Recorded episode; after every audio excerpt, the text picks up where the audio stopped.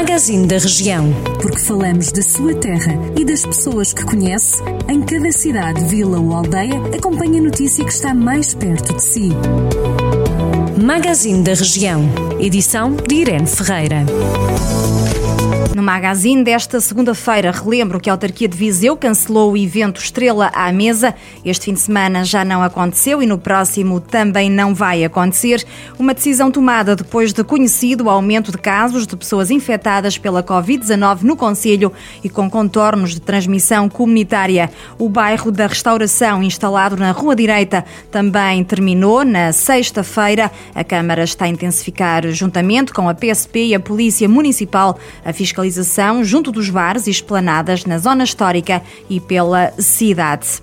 O presidente da Câmara de São Pedro do Sul, Vítor Figueiredo, foi escolhido para ser o representante da Associação Nacional de Municípios Portugueses para a identificação dos constrangimentos atuais e definição de instrumentos que contribuam para dinamizar a atividade termal. O grupo contará também com o representante do Instituto do Turismo de Portugal, da Direção-Geral da Saúde, ainda da Direção-Geral de Energia e Geologia, também da Ordem dos Médicos, da Associação das Termas de Portugal e da Sociedade Portuguesa de Hidrologia Médica e Climatologia.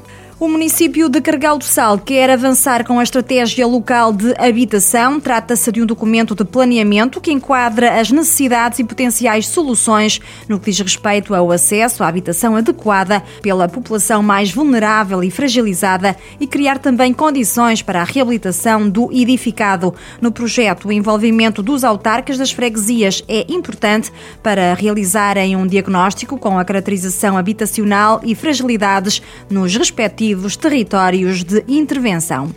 A Vila de Castro Daire conta já com um posto de carregamento de carros elétricos. Está situado no parque de estacionamento, recentemente construído junto ao Calvário. O posto de carregamento está integrado na Rede Nacional de Mobilidade Elétrica, sendo que para utilizar esse mesmo equipamento, os condutores necessitam de ser portadores de um cartão de acesso. Uma equipa de jovens futuros médicos esteve nos últimos dias em Armamar a desenvolver um conjunto de ações junto da população. A iniciativa Medicina Vai é da Associação de Estudantes da Faculdade de Medicina da Universidade do Porto.